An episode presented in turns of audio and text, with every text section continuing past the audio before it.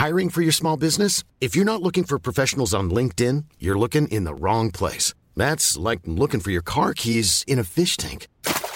LinkedIn helps you hire professionals you can't find anywhere else, even those who aren't actively searching for a new job but might be open to the perfect role. In a given month, over 70% of LinkedIn users don't even visit other leading job sites. So start looking in the right place. With LinkedIn, you can hire professionals like a professional. Post your free job on linkedin.com slash people today. Eu sou Mário Persona e essas são as respostas que eu dei aos que me perguntaram sobre a Bíblia.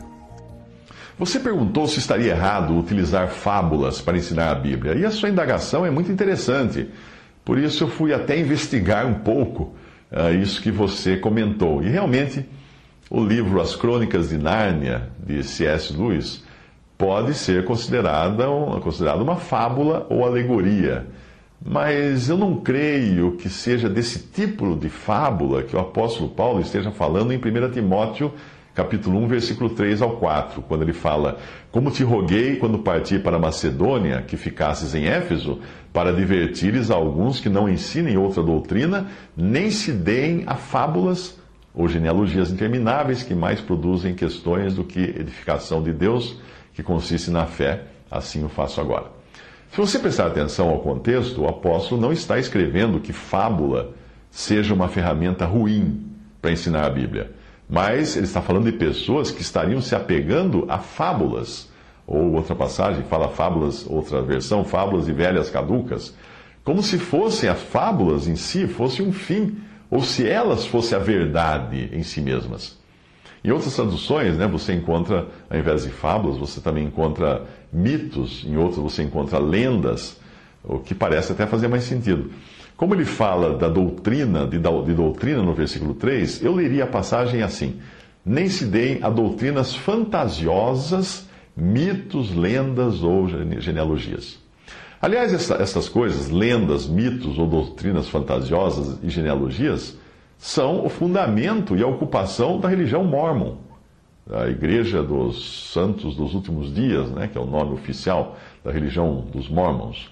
Os seus seguidores têm entre os seus escritos considerados sagrados, além de uma Bíblia, uh, de uma Bíblia deturpada, adulterada, na qual eles incluíram mais um capítulo para dar certo com as profecias do seu falso profeta Joseph Smith.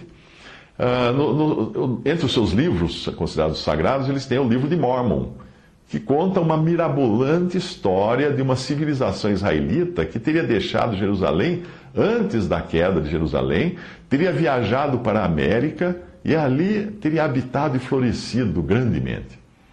Obviamente, apesar do livro do Mor, de Mormon trazer ilustrações magníficas, pinturas belíssimas dessa civilização, das grandes muralhas, das grandes cidades que eles seriam construídos na, na, América, uh, nunca se encontrou sequer um caco de cerâmica ou ponta de flecha dessa civilização. É puro mito pura lenda. Outra ocupação principal dos mormons é com genealogia. Ah, numa interpretação equivocada de 1 Coríntios 15, 29, que diz, uh, de outra maneira, que farão os que se batizam pelos mortos, se absolutamente os mortos não ressuscitam, porque se batizam eles, então, pelos mortos, uh, eles interpretam que precisam se batizar pelos que morreram. Então, eles procuram assim, as árvores genealógicas de cada família até lá longe e promovem batismo por aqueles que morreram, que não eram mormons, mas morreram sem, sem serem batizados, acreditando que precisa batizar para o morto. Quando a passagem, na verdade, que Paulo está falando, ele fala no sentido daqueles que tombaram, porque a, a, passagem toda tem o sentido do testemunho cristão no mundo e da perseguição que estava ocorrendo com os cristãos. E como acontece no exército, quando um tomba, coloca seu soldado no seu lugar.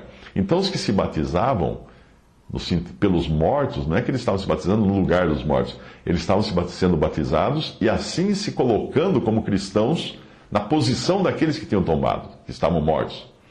Mas voltando à sua questão, C.S. Lewis, uh, ele era um ateu que se converteu a Cristo e ele deixou uma importante obra de meditação sobre a palavra de Deus e a vida do cristão.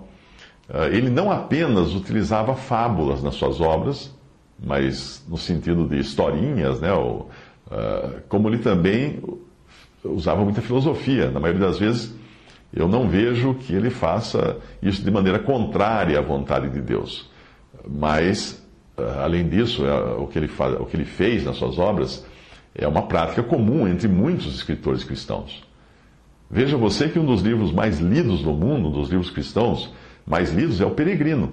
E o Peregrino, que é uma alegoria ou uma fábula, se você preferir chamar assim, em cuja história as coisas como pecado, cobiça, avareza, etc., são personificadas para a pessoa entender o Evangelho. Outro livro semelhante chama-se Pés como os da Corça nos Lugares Altos. É um livro muito bonito, muito, muito interessante também, que é uma alegoria. O que os autores fazem é usar um, um artifício literário para ensinar de forma didática uma verdade. As fábulas geralmente são aquelas em que animais ou seres inanimados assumem papéis humanos. E as mais antigas conhecidas são as ah, não, não cristãs, obviamente, né? são as chamadas fábulas de Esopo. A cigarra e a formiga é uma delas, das mais conhecidas. Uh, perdão, a cigarra e a formiga é de La Fontaine, mas as fábulas de Esopo são as mais antigas, são fábulas uh, de um grego chamado Esopo, de um sábio grego. Mas um outro artifício uh, literário também para se ensinar uma verdade é a parábola. E ela foi muito usada pelo Senhor nos evangelhos.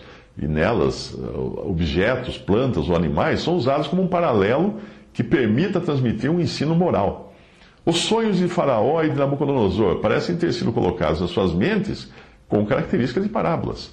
Os profetas de Israel também costumavam utilizar uma linguagem figurada ou parabólica para revelar algumas coisas. Por exemplo, 2 Crônicas 25, eh, versículo 18, Joás, rei de Israel, mandou responder a Amazias, rei de Judá: O cardo que estava no Líbano mandou dizer ao cedro que estava no Líbano: Dá tua filha por mulher, meu filho. Mas uma fera que estava no Líbano passou e pisou o cardo. Cardo é uma plantinha. Em 2 Samuel 12, o profeta Natan conta uma historinha de um homem rico e um homem pobre e da ovelha do pobre roubada pelo rico para tocar, para, com essa história, qual era a finalidade? Tocar a consciência de Davi, o que realmente aconteceu. Obviamente o profeta usa de uma alegoria. Em Isaías 5, Deus usa a figura de uma vinha para tocar a consciência do seu povo. O livro de Cantares é todo ele uma belíssima história romântica que tem por objetivo mostrar o amor e a relação de Deus, que ali é o noivo, com o seu povo terreno, que é Israel, ali representando a noiva, ou representado pela noiva. Jesus usa mais de 40 parábolas nos evangelhos, ou seja, histórias contadas usando situações, objetos e pessoas do cotidiano como formas de revelar verdades espirituais. O próprio livro do Apocalipse é em grande parte escrito em linguagem alegórica, em um estilo muito parecido até ao dos profetas do Antigo Testamento.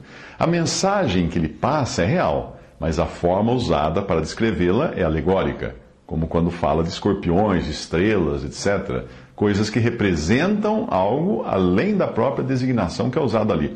Mas voltando ao livro de C.S. Lewis, ou até mesmo a trilogia O Senhor dos Anéis, de Tolkien, que, que foi quem evangelizou C.S. Lewis, por incrível que pareça, né? Uh, e também, ele também usou de alegorias nos seus livros para passar mensagens cristãs.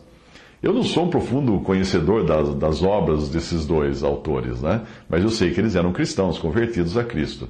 Uh, principalmente o Tolkien, ele era especialista, os dois eram professores, né? E o Tolkien era um especialista em lendas e mitos da antiguidade.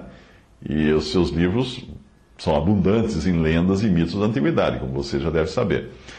Embora eu não veja problema em usar coisas, animais e pessoas em histórias fictícias para demonstrar verdades eternas, eu particularmente não me sentiria à vontade uh, de usar ma magia, mitos de religiões pagãs, personagens de deuses do paganismo, para ilustrar verdades cristãs, como a gente vê acontecer nesses livros, tanto do C.S. Lewis Crônicas de Nárnia, por exemplo, e nos O Senhor dos Anéis, de Tolkien.